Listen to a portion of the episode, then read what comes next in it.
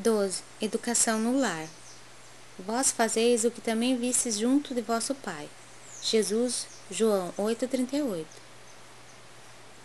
Preconiza-se na atualidade do mundo uma educação pela liberdade plena dos instintos do homem, olvidando-se, pouco a pouco, os antigos ensinamentos quanto à formação do caráter no lar.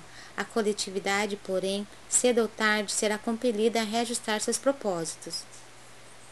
Os pais humanos têm de ser os primeiros mentores da criatura.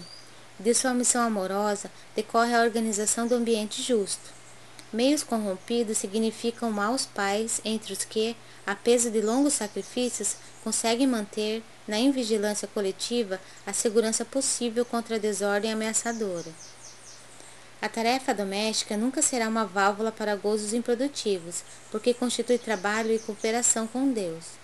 O homem ou a mulher que desejam ao mesmo tempo ser pais e gozadores da vida terrestre estão cegos e terminarão seus loucos esforços espiritualmente falando, na vala comum da inutilidade.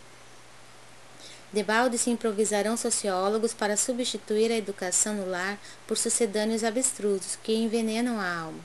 Só um espírito que haja compreendido a paternidade de Deus, acima de tudo, consegue escapar à lei pela qual os filhos sempre imitarão os pais, ainda quando esses sejam perversos. Ouçamos a palavra do Cristo e, se tendes filhos na terra, guardai a declaração do Mestre como advertência.